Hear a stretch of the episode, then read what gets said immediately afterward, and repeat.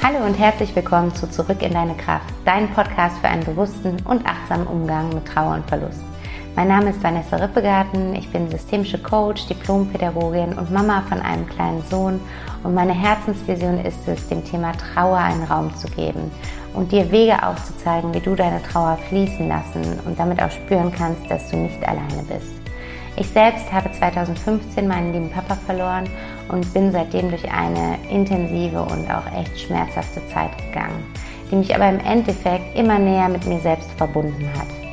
Ich möchte dich gerne an meiner Reise teilhaben lassen und dich durch meine Erfahrungen und Wege aus der Trauer heraus inspirieren und unterstützen, damit du auch wieder mehr Lebendigkeit, Leichtigkeit und Kraft in deinem Leben spüren kannst. Denn es ist möglich. Du musst nicht alleine dadurch, lass uns den Weg einfach gemeinsam gehen. Hallo, schön, dass du heute wieder mit dabei bist zu einer neuen Folge von Zurück in deine Kraft. Ich freue mich sehr, dass du wieder da bist, dass du dran bleibst und dich weiter mit den Themen der Trauer- und Verlustverarbeitung auseinandersetzt. Und heute wartet eine ganz besondere Folge auf dich, denn erstens ist es die erste brandfrische, neu aufgenommene Folge nach meiner kleinen Auszeit mit meiner Familie in Schweden und auf Mallorca. Wir sind zurück und ich bin zumindest, was den Podcast angeht, wieder voll dabei. Alles andere wartet gerade noch ein bisschen, weil mein kleiner Sohn gerade in der Eingewöhnung ist und dieser Monat gehört ihm. Aber die Podcasts werden jetzt wieder ganz aktuell Woche für Woche aufgenommen. Und zum anderen ist es so, dass das heute eine Folge ist in einem oder ein Format ist, was ich so bisher noch nicht gehabt habe. Und zwar ist es so eine kleine QA-Folge. Ich habe vor einigen Wochen schon, ich glaube, das war vor meiner kleinen Auszeit, habe ich gefragt, welche Fragen ihr an mich habt. Und ihr habt auch fleißig einige Fragen an mich geschickt und ich habe mir alles rauskopiert und jetzt eben nochmal durch meine Fotos gescrollt, welche Fragen da waren und mir fünf Fragen rausgepickt, auf die ich heute näher eingehen möchte. Und diese Fragen stehen jetzt auf meinem Zettel hier vor mir und ich versuche das ganz intuitiv zu beantworten. Ich habe mir gar nicht groß Gedanken vorher dazu gemacht, sondern ja, schließ die Augen und fühle in mich hinein, ähm, was meine Antwort darauf ist. Und was mir ganz wichtig ist, bevor ich anfange, ist, dass das halt wirklich nur meine Antwort ist. Und wir stellen uns so viele Fragen im Leben und möchten darauf die eine wahre Antwort bekommen. Aber ich glaube, die eine wahre Antwort gibt es nicht, sondern es ist immer, ja, man muss es immer in der individuellen Situation betrachten. Man muss immer die persönlichen Umstände mit einbeziehen und Deswegen möchte ich, dass meine Antworten für dich als Inspiration dienen und dass es einfach für dich vielleicht nochmal eine neue Möglichkeit ist, in eine Richtung zu denken, in die du vielleicht bisher noch nicht gedacht hast. Und schau einmal, was meine Antwort unter diesem Gesichtspunkt mit dir macht, wenn du es einfach als einen neuen Weg deiner Gedanken betrachtest. Und Genau, wie so oft ähm, wäre es schön, wenn du dir was zu schreiben nimmst, wenn du dir Notizen machen kannst, dass du da einfach eben für dich diese Inspirationen auch festhalten kannst und es vielleicht im Nachgang nochmal durchliest und einfach schaust, was das mit dir macht, weil ich glaube, auch wenn du keine Frage geschickt hast oder wenn du vielleicht auch im ersten Moment denkst, das ist gar keine Frage, die dich betrifft, so hat ja alles was mit uns zu tun, was uns im Leben passiert, äh, ähm, begegnet und was wir erfahren. Und deswegen gibt es einen Grund, warum du gerade diese Folge hörst und warum du gerade mit diesen Fragen und meinen Antworten darauf konfrontiert wirst. Und ähm, von daher, ja, nimm dir die Zeit und reflektier das für dich, was es mit deinem Leben macht und ja, was diese Antworten vielleicht an neuen ähm, Gedankenfaden bei dir auslösen. Und ja, in diesem Sinne würde ich sagen, wir legen direkt einmal los. Mach es dir gemütlich und ich nehme mir mal hier meinen ähm, Zettel, meinen Fragenzettel vor und starte direkt mit der ersten Frage.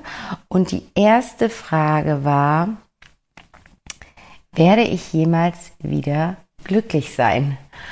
Und ja, starten wir doch einmal mit dieser ja, intensiven Frage, mit dieser Frage, die einen vielleicht auch gar nicht nur im Fall von, von dem Verlust eines geliebten Menschen beschäftigt, sondern ich glaube, diese Frage, die haben wir uns alle schon mal gestellt, wenn wir in irgendeiner Krise waren, wenn wir in irgendeinem Tief in unserem Leben gefühlt feststeckten und das Gefühl hatten, hier kommen wir gar nicht mehr raus oder ich habe keine Ahnung, wie ich hier den Ausweg finden soll und ich kann mir gerade gar nicht vorstellen, dass es irgendwann in meinem Leben wieder anders sein könnte und dass ich mich irgendwann in meinem Leben wieder besser fühle, als ich es im Moment tue. Und wenn du mir jetzt diese Frage stellst, dann ist so mein erster Impuls, der, der da hochkommt, ist der, dass wir immer in unserem Leben die Wahl haben. Und die Frage ist, glaube ich, weniger, werde ich jemals wieder glücklich sein, sondern die Frage ist mehr, möchtest du wieder glücklich sein?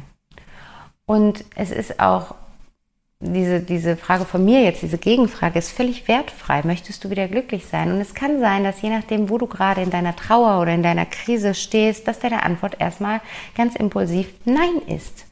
Und dann ist das völlig okay, weil dann ist es gerade gar nicht der Zeitpunkt, sich mit dieser Frage auseinanderzusetzen, sondern dann ist es der Zeitpunkt eher, sich mit all dem, was dich davon abhält, glücklich zu sein, auseinanderzusetzen und diesen Gefühlen wie der Trauer, wie der Wut, der Angst, der Enttäuschung, der Schuld, was auch immer das da gerade ist, was da in dir wabert, was dich davon abhält, glücklich zu sein, diesen Gefühlen Raum zu geben. Und Meiner Erfahrung nach ist es so, dass wenn wir das, was gerade da ist, wirklich da sein lassen und ansehen und hinsehen, ähm, dann führt das zu Fortschritt. Das, das ist quasi das Gegenteil von Feststecken, weil die Lösung dafür festzustecken in einer Situation und auch festzustecken in diesem Gefühl von unglücklich sein, von, von ähm, das ist der Unterschied von Lebensfreude, Lebensunlust, keine Ahnung, ähm, ist, dass wir feststecken in dieser Emotion. Und in dem Moment, wo wir diese Emotionen ähm, ansehen und da sein lassen und mit ihnen arbeiten, stecken wir nicht mehr fest, sondern wir gehen weiter, was nicht unbedingt heißt, dass wir ähm, uns direkt besser fühlen, aber es das heißt, wir machen einen Fortschritt, wir gehen weiter auf unserem Weg. Und nur indem wir einen Fortschritt machen, können wir auch woanders hinkommen. Solange wir ähm, mit dem, was gerade da ist, überhaupt nicht arbeiten, sondern es wegdrücken, aber es trotzdem da sein lassen, ja dann in dem Moment, bleiben wir an dieser Stelle stehen. Und äh, erst in dem Moment, wo wir uns erlauben, hinzugucken und ja, hinzugucken, uns da sein zu lassen, können wir weitergehen und von dem Feststecken ins Fortkommen oder nicht Fortkommen, sondern äh, Weiterkommen äh, kommen. Genau. Er war jetzt etwas kompliziert gesagt, glaube ich, aber ich hoffe, du weißt, was ich meine. Und das heißt, im ersten Schritt, wenn deine Antwort jetzt Nein ist, ich möchte gerade gar nicht glücklich sein, darfst du hinschauen, was denn an Emotionen und Gefühlen da ist und wie du diesen Gefühlen wirklich Beachtung schenken kannst und Raum geben kannst, damit du aus diesem Gefühl des Feststeckens rauskommst. Und dann gehst du weiter deinen Weg und dann guckst du mal weiter. Dann schaust du, welche anderen Gefühle hochkommen und dann darfst du immer wieder dir die Frage stellen, möchte ich glücklich sein? Und meiner Erfahrung nach wird irgendwann die Antwort sein, vielleicht oder ich glaube schon. Und irgendwann wird es ein kräftigeres Ja möchte ich. Und wenn dieses Ja kommt, dann darfst du bewusst die Entscheidung treffen. Also das ist das, was ich damit meine. Wir haben immer die Wahl und mach dir das bewusst, dass du immer die Wahl hast und du immer eine Wahl auch triffst. Und wenn deine Antwort auf diese Frage jetzt schon ja ist, ich, ich möchte wieder glücklich sein, dann ist halt die Frage, wie komme ich jetzt dahin? Und was da helfen kann, ist im ganz, ganz Kleinen zu beginnen, weil es ist gerade in so, einem, in so einer ganz schweren, dunklen Zeit oft so, so schwer, die Freude überhaupt wieder in unser Leben zu lassen. Und meiner Erfahrung nach hilft es, wenn wir gar nicht diesen Anspruch haben, jetzt irgendwie eine Flügeltür aufzureißen und zu sagen, hallo Freude, komm hier reingeströmt, sondern wenn wir sagen, wir haben da irgendwie ein, ein kleines Gartentürchen und machen das einen Spalt auf. Ein Spalt auf, wo ein bisschen Platz für die Freude ist. Und was heißt das konkret? Wie kannst du das in deinem Alltag umsetzen? Ich würde damit beginnen, mir täglich die Frage zu stellen, was würde mir heute Freude bereiten? Also dir täglich wirklich, du weißt, wenn du diesen Podcast schon länger hörst oder mir auf Instagram folgst, dass ich ein absoluter Fan der Morgenroutine bin. Ich habe gerade anderthalb Stunden Morgenroutine hinter mir. Meine beiden Männer schlafen da oben noch und jetzt nehme ich diese Podcast-Folge raus aus dieser, auf, aus dieser wunderbaren Energie, die ich mitgenommen habe aus der schönen, schönen Morgenroutine. Und ich würde dir empfehlen, du brauchst keine anderthalb Stunden dafür nehmen, sondern morgens vielleicht, wenn du noch im Bett liegst, die Augen nochmal geschlossen zu halten und ähm, in dich hineinzuspüren, mal tief in dich einzuatmen und wieder auszuatmen und dann dir die Frage zu stellen, was würde mir heute Freude bereiten? Und da kommen immer Antworten und versuch diese Antworten gar nicht mit deinem Verstand zu greifen, sondern lass sie einfach zu. Die Antwort, diese erste Antwort, die als Impuls hochsteigt und dann nimm das mal an, dass das wirklich das ist, was, was dir helfen würde heute. Und so absurd es manchmal klingen mag. Und dann schau, wie du das ähm, umsetzen kannst für dich in dem Alltag. Diese eine Mini-Sache, die dir heute einen Moment der Freude schenken würde. Und fang an, das zu nähren. Und in dem Moment, wo du anfängst, das täglich zu machen, lädst du die Freude jeden Tag für vielleicht eine Minute und irgendwann für zwei und dann für fünf und dann für zehn und dann für eine Stunde mehr in dein Leben ein. Und ähm, ja, so, so kannst du wieder mehr in, in die Lebensfreude kommen und in dieses Gefühl von, von glücklich sein. Ja, genau. Das ist meine Antwort darauf. Ich hoffe, ähm, das hilft dir weiter. Die zweite Antwort, die kam, war die Antwort, wie begleitet man Sterbende am besten? Und ähm, das ist ja eine große Frage. Ich glaube, da gibt es auch keine pauschale Antwort drauf. Das ist natürlich immer auch eine sehr individuelle Geschichte. Ähm, wie geht es dem Sterbenden in Form von, ist er sich des Sterbens bewusst oder nicht? Ist er ansprechbar? Ist er noch bei Bewusstsein oder nicht? Ähm, in welcher Beziehung steht man zueinander? Und ähm, gibt es Dinge, die noch zwischen einem stehen oder nicht? Also super komplexes Thema, wo wir äh, definitiv einige Coaching-Sessions zu machen könnten. Was ich ähm, aus meiner Erfahrung ähm, gemacht habe, ist, ich habe Oh, da gehen jetzt gerade die Rollladen hoch. Ich mache hier mal gerade auf Pause. So, weiter geht's. Wir haben hier nämlich noch irgendwie diesen, diese Zeitschaltung von den Rollladen eingestellt. Also, ähm, wie begleitet man Sterbende am besten? Also aus meiner Erfahrung heraus möchte ich dir mitgeben, das eine ist, ähm, wenn die sterbende Person noch bei Bewusstsein ist oder auch wenn nicht, also zum Beispiel mein Vater war ja an seinem letzten Tag nicht mehr bei Bewusstsein. Ähm, trotzdem konnte ich mich auf eine ganz wundervolle Weise von ihm verabschieden, indem ich ihm alles gesagt habe, was ich ihm sagen wollte. Ähm, rückblickend betrachtet oder jetzt weiß ich natürlich, dass ich es gerne auch schon vorher gemacht hätte, als er es noch auf einer bewussten Ebene mitbekommen hat oder noch darauf reagieren konnte und vielleicht auch mir Dinge sagen konnte. Das habe ich versäumt. Ähm, das würde ich heute anders machen. Also grundsätzlich, wir wissen nie, wann wir sterben, ob jemand, es geht nicht nur darum, dass jemand eine Krankheit hat und wir deswegen wissen, dass jemand stirbt. Es kann, du kannst gleich sterben oder morgen und jeder geliebte Mensch ebenso. Deswegen ähm, bin ich sowieso ein Fan davon, das, was wir sagen möchten, zu sagen. Die Gefühle, die in uns sind, auszudrücken. Und ähm, das ist sowohl in positive als auch vielleicht in negative, in Anführungsstrichen, Richtung gemeint. Heißt, wenn du jemanden liebst, dann sage ihm, dass du ihn liebst.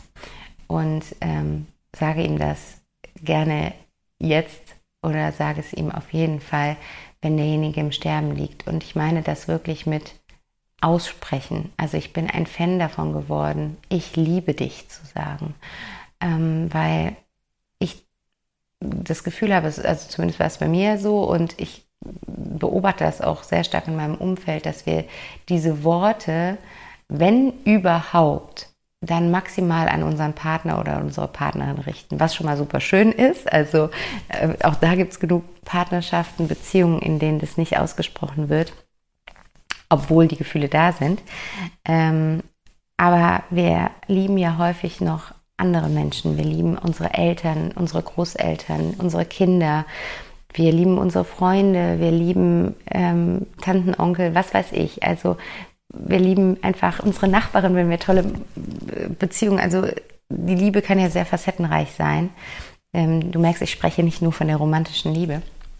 Und ähm, das einfach mal auszusprechen, diese drei Worte zu sagen, ich liebe dich, ähm, hat so eine heilende Kraft und öffnet so einen neuen Raum, weil plötzlich so viel, was vielleicht dann zwischen zwei Menschen stand, ganz klar ist.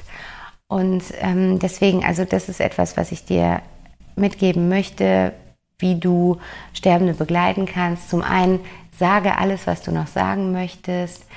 Bedanke dich für die Dinge, die du durch diesen Menschen erfahren hast, erlebt hast, gelernt hast, für die gemeinsamen Momente ähm, ruf Erinnerungen hoch. Vielleicht, wenn ihr wirklich da noch euch unterhalten könnt, dann schwelgt in Erinnerungen über Erfahrungen, die ihr gemeinsam im Leben gemacht habt. Fangt an zu lachen, ähm, zaubert dem Sterbenden oder der Sterbenden ein Lächeln ins Gesicht, weil er oder sie sich darüber bewusst wird, was für eine Fülle sie oder er im Leben erfahren durfte. Also geh da nochmal deep rein und ähm, erwecke das nochmal.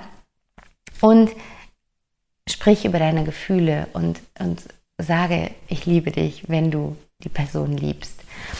Und ähm, auch wenn ähm, die Person nicht mehr bei Bewusstsein ist, wie es jetzt bei meinem Papa der Fall war, ähm, so habe ich trotzdem alles noch zu ihm gesagt. Wir waren damals ja mit unserer ganzen Familie den ganzen Tag lang bei ihm im ähm, Krankenhaus im Zimmer und ähm, wir haben jedem die Möglichkeit gegeben, auch nochmal alleine mit ihm zu sprechen und ihm einfach ja, alles mitzugeben, was ähm, man ihm sagen wollte. Und ich bin da fest von überzeugt, dass das ankommt. Also das es, es wird so oder so bei dem Sterbenden ankommen. Das Schöne ist nur, wenn man es vorher macht, wenn der Sterbende auch noch bei Bewusstsein ist, dass er auch noch mal was zurückgeben kann und vielleicht auch dir noch sagen kann, was er oder sie dir sagen möchte.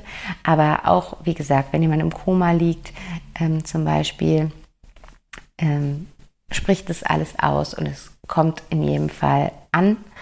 Und ähm, eine andere Sache, die ich machen würde oder auch gemacht habe bei meinem Vater, ist, ich habe, ich habe meinen Vater freigegeben in Anführungsstrichen, ähm, weil ich das oft merke, dass Sterbende so sehr mit dem Tod hadern und so sehr dagegen kämpfen, gar nicht ihrer ihrer, wie sagt man, ihrer eigenen wegen, nee, das Wort gibt es nicht, ne? aber gar nicht wegen sich selbst, sondern wegen eben ihrer geliebten Menschen, weil sie ähm, solche Angst davor haben, die geliebten Menschen zurückzulassen und dass die Menschen damit nicht klarkommen und daran zugrunde gehen und äh, in, in dieses tiefe, tiefe, tiefe Loch fallen. Und ganz ehrlich, das kann passieren, das wird vielleicht passieren und davor kann, können dich die Sterbenden nicht beschützen.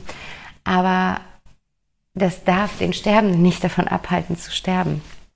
Und ähm, deswegen kann es sehr helfen, ihm sowas wie so eine Erlaubnis ähm, in Anführungsstrichen zu geben, gehen zu können. Und ähm, ich habe das damals so gemacht, weil mir das auch so krass bewusst geworden ist, weil mein Vater ja quasi zweimal gestorben ist. Ähm, ich, das würde jetzt zu lange dauern, sonst, wenn du das noch nicht gehört hast, dann hör auf jeden Fall in die ersten beiden Folgen rein. Da, da schilder ich dir meinen Weg, meinen eigenen Trauerprozess. Ähm, und mein Vater ist auf jeden Fall ein Jahr bevor er oder elf Monate bevor er verstorben ist, ist er ähm, eine halbe Stunde wiederbelebt worden. Und ähm, ich habe dann, als er dann wiederbelebt war und dann im Koma lag und jeder Tag unklar war, ob er den überlebt oder nicht, habe ich halt so krass auf ihn eingeredet, dass er da bleiben muss, was wir alles noch gemeinsam erleben wollen, was ich ihm alles noch sagen will und ähm, also sehr, sehr intensiv auf ihn eingeredet. Und ich glaube, dass das eine unglaubliche Kraft auf ähm, Menschen hat, auch wenn sie im Koma liegen.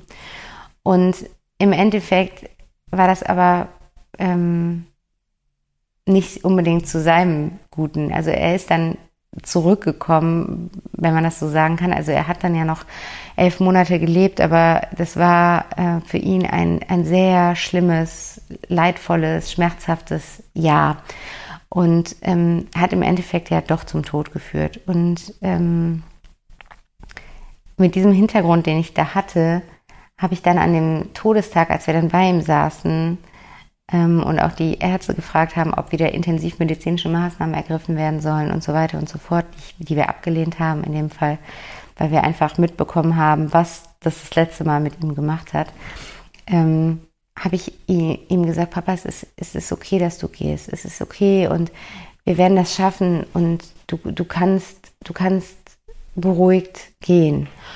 Und im Endeffekt war auch der Moment, als er dann wirklich aufgehört hat zu atmen, war ein Moment der absoluten Unbeschwertheit. Das habe ich, glaube ich, auch in einem Podcast schon mal erzählt, als wir da, ich glaube, 16 Stunden saßen in diesem Krankenzimmer und alle langsam nicht mehr konnten und ähm, ja, ich da äh, von, von, so einem, ich saß auf so einem Rollstuhl, den sie uns gegeben hatten, ähm, damit wir genug Sitzplätze hatten. Und da bin ich irgendwie runtergerutscht und dann auf dem Po gelandet und ähm, wir haben halt alle irgendwie herzhaft lachen müssen über diese Situation. Also es ist ja Situationskomik, keine Ahnung, kannst du es vielleicht nicht vorstellen. Aber es war auf jeden Fall so eine Situation, wo wir irgendwie alle lachen mussten. Und es war so ein ganz unbeschwerter Moment in diesem krass schweren Moment. Ähm, und ja, einige Sekunden danach hat mein Vater aufgehört zu atmen. Und es war so, als hätte er das gebraucht, dieses uns lachen zu sehen, zu sehen, dass es uns trotzdem gut gehen kann. Und deswegen auch wenn es dir natürlich nicht gut geht in dem Moment und wenn es dir auch danach lange Zeit wahrscheinlich nicht gut gehen wird. Ähm, ich bin fest davon überzeugt, das Leben gibt uns nur die Aufgaben, die wir meistern können und du wirst diese Aufgabe meistern. Und gib dem Sterbenden einfach diese Zuversicht mit, dass, dass es okay ist, dass er dich nicht im Stich lässt, sondern dass er gehen darf und du weiterleben kannst. Und so nach dem Motto, es ist okay, wenn du gehst und ich bleibe. Und das kann für viele Sterbende sehr erlösend und heilsam sein. Genau. Also das sind die drei Punkte, die ich dir gerne als Impuls mitgeben möchte, wie man meiner Meinung nach Sterbende gut begleiten kann. Eine weitere Frage, die kam, ist die Frage, wie gehe ich mit Schuldgefühlen um? Und das ist eine Frage, die kam häufiger und die kommt auch in allen Coachings und im Meditationsmentoring hatten wir eine Woche, die wir uns diesem Thema Schuld und Vorwürfen gewidmet haben, weil das ist äh, etwas sehr Natürliches, was in Trauerprozessen vorkommt und äh, fast in jedem Trauerprozess kommt irgendwann die Schuld, die anklopft ähm, weil wir uns Dinge vorwerfen, die wir gemacht haben oder nicht gemacht haben, die wir hätten anders machen sollen, die wir hätten früher machen sollen oder hätten später machen sollen oder was auch immer wir uns an Vorwurfskonstrukten bauen können. Und deswegen das Erste, wenn du Schuldgefühle hast, ähm, ist das Erste, was ich dir mitgeben möchte. Es ist völlig normal und völlig natürlich in einem Trauerprozess. Verurteile dich dafür nicht. Und das Zweite ist, dass du hinschauen kannst, um mit dieser Schuld, also ich bin, wie ich eben auch schon gesagt habe, ich bin ja ein Fan davon, allen Gefühlen, die da sind, Raum zu geben und mit ihnen zu arbeiten, um eben auch auf dem Weg der Trauer weitergehen zu können. Das heißt, wenn die Schuld da ist, dann möchte die Schuld, dann hat die Schuld eine Botschaft für dich. Sie möchte dir etwas sagen, sie möchte dir etwas zeigen, sie möchte dir zu einer Erkenntnis verhelfen. Und deswegen ist das Erste, was gut helfen kann, ähm, dich zu fragen, mh, mm, welchen Vorwurf machst du dir konkret? Also das wirklich mal, was, was ist da an Vorwurf oder an Vorwürfen da? Und ähm, da hilft es auch total, das wirklich aufs Papier zu bringen, also mal schwarz auf weiß vor sich zu sehen, es wirklich aufzuschreiben. Ich bin ja ein Fan des Journals und ähm, du kannst es aber auch in anderen äh, Varianten machen, aber dich wirklich mal dir mal einen ruhigen Moment gönnen und dir diese Frage aufzuschreiben, welche Vorwürfe mache ich mir und dann einfach mal den Stift ansetzen und mal losschreiben und mal gucken, was alles kommt. Lass es alles mal raus. Ne? So, meine Coach nennt das Bulimie Journal und das wirklich alles einmal rauslassen. Und das kann schon mal sehr befreiend sein, wenn es einfach nicht mehr diese Vorwürfe in dir wabern, sondern die einfach mal ähm, auf Papier gebracht sind.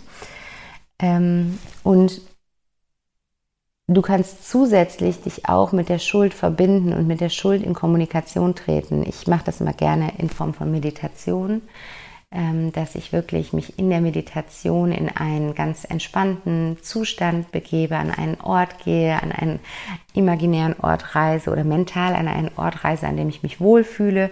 Das kann ein imaginärer Ort sein, das kann ein Ort sein, den ich kenne. Und ähm, da mal die Schuld zu mir bitte, also mich da hinsetze, wirklich erstmal mich erde, im Vertrauen bin, schaue, dass es mir dort gut geht und wenn ich merke, ich bin hier gerne an diesem Ort, dann ähm, bitte ich die Schuld, sich mir einmal zu zeigen und dann einmal zu gucken, was sich dir da zeigt. Was für ein Wesen, ist es ein menschliches Wesen, tierisches Wesen, eine Form, in welcher Farbe ist das? Also versuch das mal so ein bisschen zu greifen, was sich dir da zeigt und das einfach mal so mit Interesse anzugucken. Ist ja interessant, wie du aussiehst, Schuld. Und dann lad die Schuld ein, sich neben dich zu setzen und mit dir in Dialog zu treten und frag die Schuld einmal, was möchte sie dir sagen? Welche Botschaft hat sie für dich? Was möchte sie dir zeigen? Ähm, welche Erkenntnis wartet in ihrem in ihrer Präsenz auf dich und guck einmal, was die Schuld dir sagt und da wird immer eine Antwort kommen und auch das kannst du vielleicht im Nachhinein aufschreiben, um einfach das auch manchmal können wir das auch nicht direkt greifen oder wissen nicht direkt, was wir damit machen sollen. Dann schreib es auf und dann kannst du es nutzen, um immer wieder zu reflektieren und zu gucken, was, was diese Worte mit dir machen. Und einen anderen Gedanken, den ich auch immer meinen Coaching-Klienten mitgebe, gebe, ist der, dass wir, wenn es um unsere geliebten Menschen gehen, geht, eigentlich zu jeder Zeit mit bestem Wissen und Gewissen handeln. Das heißt nicht, dass das der richtige Weg war, sondern das war der einzig richtige Weg, den wir zu diesem Zeitpunkt einschlagen konnten. Heute würdest du dich vielleicht anders verhalten, aber du würdest dich heute nur anders verhalten, weil du diese Erfahrung gemacht hast.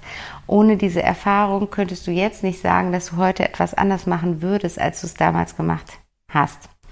Heißt, zum damaligen Zeitpunkt, zu dem wie sagt man, also an dem Punkt, an dem du in deinem Leben damals standest, war das das Beste, was du tun konntest. Und nur weil du es getan hast, hast du die Erfahrung gemacht, dass du vielleicht etwas heute anders machen würdest. Heißt, ich finde, das ist auch immer sehr heilsam, sich das bewusst zu machen, dass wir es nie mit einer bösen Absicht machen, sondern wir machen es immer aus aus dem Standpunkt heraus, der für diesen Moment de, der beste ist, den wir einnehmen können. Und das ist sehr tröstlich und kann auch sehr tröstlich sein, dir das auch nochmal so als, als Rückhalt ähm, von, deinem, von deinem geliebten verstorbenen Menschen zu holen, weil dein, dein geliebter verstorbener Mensch, der weiß das, der hat keine Vorwürfe an dich. Die Vorwürfe, die hast du selbst oder manchmal andere, äh, die auch eben trauern und, und mit ihrer Trauer nicht umgehen können und deswegen ihre Vorwürfe auf jemand anderen projizieren und das vielleicht dir vorwerfen. Und in dem Zusammenhang möchte ich auch noch sagen, wenn es darum geht, dass du dir selber nicht Vorwürfe machst, sondern jemand anderes dir Vorwürfe macht, dann möchte ich dir auf jeden Fall mitgeben, dass alles, was jemand anderes uns sagt oder uns vorwirft, ähm, viel mehr mit ihm selbst zu tun hat als mit dir. Weil wir immer projizieren. Wir können gar nicht anders. Ähm, wir brauchen diese Projektion, um uns selber überhaupt greifen und verstehen zu können. Und das heißt, alles, was im Außen passiert, hat etwas mit dir im Innen zu tun. Und ähm, genauso ist es, wenn du einen Vorwurf an jemanden richtest, dann hat dieser Vorwurf viel mehr mit dir zu tun, als mit dem, an den du ihn richtest. Das kannst du ja für dich mal ähm, reflektieren in Bezug auf ein anderes Thema, was gerade vielleicht gar nicht so ähm, schmerzhaft und intensiv ist, wo du vielleicht, vielleicht hast du irgendwie einen Vorwurf, den du irgendeinem Kollegen machst zum Beispiel. Und dann, wenn du da wirklich mal ehrlich reingehst und guckst, was ist der Vorwurf, den du diesem Kollegen machst und was hat das mit mir zu tun? Dann wirst du immer merken, ah, okay, das triggert irgendwas in mir, das bringt eine Seite in mir zum Vorschein, die entweder ähm, nicht, die ich nicht erlaube zu leben, die ich verdränge, die immer wieder anklopft, aber die ich nicht haben will, die ich an mir nicht mag. Also was auch immer es ist, aber es hat immer was mit uns zu tun und das hilft auf jeden Fall, sich das bewusst zu machen, dass wenn jemand anders dir einen Vorwurf macht, da für dich klar zu haben und dich davon auch abzugrenzen, dass das viel weniger mit dir zu tun hat, als mit dem Menschen, der dir diesen Vorwurf macht. Und wenn du einen Vorwurf eben hast, den du dir selber machst, was meistens oder häufiger der Fall ist, dann kannst du dir unter dieser, ähm, unter diesem Gedanken, dass du zu dem Zeitpunkt bestmöglich gehandelt hast, einmal die Frage stellen, wie sieht mein Leben aus, wenn ich jetzt an diesem Vorwurf festhalte? Also wenn du jetzt einfach wirklich mal weiterdenkst, ein Monat, ein halbes Jahr, ein Jahr, zwei Jahre, fünf Jahre, wenn du da weiterdenkst und sagst, ich halte an diesem Vorwurf fest, was macht das mit meinem Leben? Wie sieht mein Leben aus? Und auch das ruhig mal aufschreiben. Und auf der anderen Seite dir dann auch die Frage stellst, wie sieht mein Leben stattdessen aus, wenn ich diesen Vorwurf loslasse? Und auch da mal reingehe und ruhig auch mal in dieses Gefühl reingehe, gehst, was sich dann in dir ausbreitet. Und dann kannst du ganz konkret in die Umsetzung gehen und sagen, okay, was, was sind drei Schritte, die ich tun kann, um den Vorwurf loszulassen oder um den Vorwurf ein bisschen zu schwächen, wenn du ihn noch nicht ganz loslassen kannst. Und dann wirst du noch konkreter und sagst, okay, welchen dieser drei Schritte werde ich in den nächsten 72 Stunden umsetzen? Und dann bleibst du wirklich dran und kommst in die konkrete Umsetzung, ein Schritt nach dem anderen. Und schaust einmal, was das mit dir und deiner Schuld und deinen Vorwürfen macht. Genau. Und wenn du merkst, äh, weil Schuld ist oft so ein komplexes Thema, wenn du merkst, du kommst da selber nicht raus, das ist, ne, manchmal haben wir ja wie Scheuklappen auf und das ist auch völlig normal, dann ist das wirklich so ein prädestiniertes Thema, um sich Hilfe zu suchen. Dann such dir eine gute Coach, einen guten Coach, mit dem du wirklich an diesem Thema arbeiten magst. Ähm, weil dann ist es manchmal ein, zwei Sitzungen und dann ist das Thema auch gelöst. Genau. Mm, dann kam die Frage, warum behandelt mich mein Umfeld wie ein rohes Ei und wie kann ich damit umgehen? Ja, ähm, das ist glaube ich, auch eine Erfahrung, die ganz, ganz viele Trauernde machen. Ähm, Habe ich auch ganz, ganz oft das Thema und kann ich auch selber sehr gut nachfühlen. Und gut, warum? Ähm, ich glaube, also auch da gibt es wahrscheinlich ganz viele Gründe für, aber ich glaube halt, ein großer Grund ist, dass wir nie gelernt haben in unserer Gesellschaft, ähm, mit Tod und Trauer umzugehen und über Tod und Trauer zu sprechen. Es ist leider ja immer noch ein absolutes Tabuthema und ähm, häufig werden ja auch Kinder und teils auch Jugendliche so komplett von, von diesem The Thema ausgeklammert, nicht mitgenommen zu Beerdigungen, zu Hause wird dann nicht darüber gesprochen und so weiter und so fort. Mm. Und dann ist es natürlich schwer. Wir haben es nie gelernt, mit dem Thema umzugehen. Und ich kann das auch sehr gut nachfühlen. Das habe ich, glaube ich, auch schon mal erzählt. Obwohl ich ähm, getrauert habe und obwohl ich in diesem Bereich arbeite, hatte auch ich immer wieder Herausforderungen im Leben, wenn ähm, Menschen aus meinem Umfeld gestorben sind, ähm, wie ich Trost spenden kann oder wie ich noch nicht mal, es geht ja noch nicht mal darum, Trost zu spenden, sondern wie ich reagieren kann ähm, auf die Trauer der Angehörigen. Und ähm, ja, das ist einfach ein, ein, Fahrwasser, in dem wir sehr, sehr unsicher sind, weil wir es eben, wie gesagt, nie gelernt haben. Wir sind dann in so einem Fahrwasser, für das wir überhaupt keinen Führerschein haben und noch nicht mal ähm, äh, irgendwelche, äh, wie heißt es, Führerscheinstunden genommen haben. Fahrstunden so. Und ähm, ja, das ist, glaube ich, so dieses, warum ist das so? Und es geht aber ja gar nicht darum, warum das so ist, sondern es geht eher darum, wie wir es ändern können oder wie wir damit umgehen können. Und meiner Erfahrung nach ist das Wichtigste Kommunikation.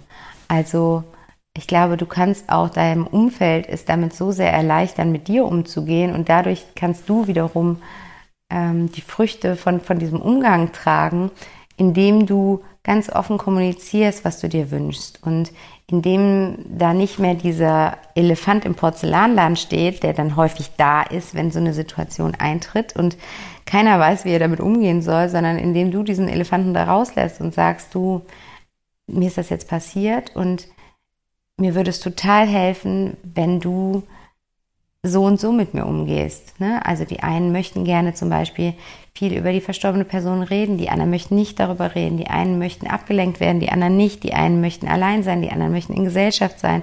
Ähm, und manchmal ist es auch tagsformabhängig, dass du an dem einen Tag das möchtest und an dem anderen Tag das und das ist völlig okay. Und es hilft einfach so sehr, dem anderen und auch dir das zu kommunizieren und ähm, darüber wirklich offen zu reden und zu sagen, ich weiß, es ist super schwer, einen Weg zu finden, mit mir gerade umzugehen. Ich wüsste auch nicht, wie ich mit mir umgehen würde, wenn ich an deiner Stelle wäre. Aber heute würde mir gut tun, wenn du das und das mit mir machst. Und ähm, du wirst merken, das schafft so eine wunderschöne Verbindung zwischen dir und, und deinem Umfeld auf der einen Seite. Ähm, und auf der anderen Seite ist es für dich eine unglaubliche Unterstützung und gibt dir Energie, statt dir Energie zu nehmen, weil wir haben in dem Trauerprozess sowieso so wenig Energie. Und dann ist es oft so, dass wenn unser Umfeld anders ähm, reagiert, als wir erwarten, dann ähm, zieht uns das noch mehr Energie von der Energie, die sowieso, von dem Energietank, der sowieso schon leer ist. Und ähm, in dem Moment, wo du aber einfach in die Kommunikation trittst und sagst, was du dir wünschst und der andere danach handeln kann, ähm, kommt wie so ein Energie oder öffnet sich wie so eine Schranke, die so wieder so einen Energiezufluss zulässt, der dir gerade unglaublich gut tut. Und von daher sag, was du dir wünschst, sag, was du brauchst, sag, dass das auch äh, sich täglich ändern kann und ähm, dass es keine Pauschallösung ist, aber dass es für diesen Moment dir gut tun würde. Und ähm, ja, das kann ungemein helfen. Genau. Und die letzte Frage ist, wie wird man die schlimmen Bilder der letzten Tage wieder los? Hm, ja, habe ich ein bisschen drüber nachgedacht, über diese Frage tatsächlich und keine Antwort gefunden und dachte, dann gehst du intuitiv darauf ein, weil ich weiß, also die Frage ist, ähm, was ist die, was ist der Hintergrund der Frage? Ähm, also ich habe mich gefragt, welche Bilder möchtest du stattdessen sehen? Und ähm, also einmal kannst du dir die Frage stellen, hättest du diese Bilder lieber nicht gesehen oder ähm, was, also welch, welche Erfahrungen haben dir diese Bilder ermöglicht? Ähm, also was, was, was war dadurch vielleicht auch nochmal zwischen euch möglich? Welche Erkenntnisse hast du daraus gewonnen, dass du diese Bilder, also Bilder ist ja jetzt sehr abstrakt, also dass du deinen geliebten Menschen in diesem Zustand gesehen hast, um dich so ein bisschen vielleicht mit den Bildern zu versöhnen. Und zum anderen aber auch dir die Frage eben zu stellen, welche Bilder möchtest du stattdessen sehen? Und vielleicht sind das eher Erinnerungen, als es deinem geliebten Menschen noch gut ging, als dein geliebter Mensch in seiner Kraft, in seiner Lebensfreude, in seiner Fülle war. Und diese Bilder sind hier alle noch da. Also es ist alles abgespeichert in unserem Unterbewusstsein. Und was da helfen kann, ist diese Bilder, wenn du lieber, ähm, also ich sag mal so, wenn du die Augen schließt und an deine geliebte verstorbene Person denkst und du merkst, da kommen immer die Bilder seiner, seiner oder ihrer letzten Tage hoch und die Bilder tun dir nicht gut und du möchtest eigentlich lieber ihn oder sie an, in, einem, in einem anderen Zustand sehen, dann kannst du dein Gehirn einfach darauf polen, diese anderen Bilder wieder mehr hervorzukramen. Und wie du das machen kannst, ist, in, indem du dann dir überlegst halt zum einen, welche Bilder möchte ich stattdessen sehen und da vielleicht mal so durch euer gemeinsames Leben reist und in die Erinnerungen wirklich eintauchst, was was auch erstmal wehtun kann, was auch erstmal zu Tränen führen kann, was aber gut ist. Ne? Du lässt es fließen damit, du löst damit ganz viel und du kannst da ja durch euer Leben reisen und mal schauen, welche Bilder dir da in den Kopf kommen und welche Bilder dir da besonders gut tun und welche du da häufiger sehen möchtest. Und wenn, dann pick dir da einfach mal zwei, drei Bilder raus aus eurer gemeinsamen Lebensreise, die du häufiger sehen möchtest. Und was du dann tun kannst, um die stärker zu aktivieren, ist, dass du nochmal in Gedanken in genau diese Situation, als dieses Bild entstanden ist, reingehst. Und dann nochmal äh, mental in dieser Situation bist. Ihr seid nochmal dort, in diesem Moment. Und dann aktivier in diesem Moment all deine Sinne und nimm diesen Moment mal mit all deinen Sinnen wahr. Guck, was du in diesem Moment alles sehen kannst, was kannst du alles hören, was kannst du riechen, was kannst du spüren, was, also schmecken, ähm, habe jetzt irgendeinen Sinn vergessen, ich weiß gar nicht, aber geh da mal mit allen Sinnen rein und nimm diesen Moment mental einmal so vollständig auf und was auch noch zusätzlich unterstützen kann, wenn du zum Beispiel auch ein auditiver Typ bist, dass du vielleicht dabei, während du das machst und in diesen Moment nochmal mental reingehst, ein, ein Lied laufen lässt, ähm, was du gerne hörst, was dir gut tut, oder vielleicht sogar ein Lied, was dich an diese Situation erinnert. Und das nochmal, ähm, dann, das ist dann wie so ein Anker. Also das verknüpfst du mit dem Bild und dann kannst du auch, wenn es dir am Anfang schwer fällt, das Bild wieder zu aktivieren, dieses Lied laufen zu lassen und über das Lied mehr in diesen Moment wieder reinkommen und das Bild aktivieren. Und ähm, das würde ich dann für zwei, drei Bilder machen, ähm, die, die ähm, du lieber sehen möchtest und die du durch dieses bewusste Wahrnehmen mit allen Sinnen nochmal aufleben lassen kannst und nochmal stärker in dein Gedächtnis holen kannst. Und das ist dann wirklich wie so eine kleine Übung ähm, für dich täglich dich mit diesen Momenten zu verbinden. Also auch da wieder kannst du super den Morgen nutzen, nach dem Aufwachen die Augen noch ein bisschen geschlossen halten und nochmal in diese zwei, drei Momente reinspringen und da nochmal ähm, die mit allen Sinnen wahrnehmen und vielleicht legst du dir Kopfhörer auf und machst das Lied dazu an und dadurch ähm, ja, wie soll ich sagen, ne, vielleicht kennst du ähm, das Konzept der Neuroplastizität, also dass wir ähm, unser, unser Gehirn, unsere Gehirnstrukturen und Pfade, die so in unserem Gehirn sind, ähm, selber auch verändern können. Und dadurch, Tramp, also wenn du dir vorstellst, dass du so einen Trampelpfad hast, den du im Moment immer gehst zu diesen Bildern der letzten Tage, die für dich so schmerzhaft sind, dann gehst du damit, schlägst du einen neuen Trampelpfad ein. Und der ist natürlich erstmal noch überhaupt nicht so eingetreten wie dieser andere Trampelpfad zu diesen schmerzhaften Bildern, sondern da ist der Boden noch ähm, überhaupt nicht ähm, eingetreten. Und in dem Moment, wo du aber täglich dich mit den Bildern verbindest und immer wieder diesen Weg gehst, wird der Weg tiefer und tiefer und man sieht Fußspuren und mehrere Fußspuren. Und ähm, ja, so kannst du diesen Trampelpfad stärker für dich aktivieren und dein Gehirn mehr in diese Richtung denken lassen. Genau.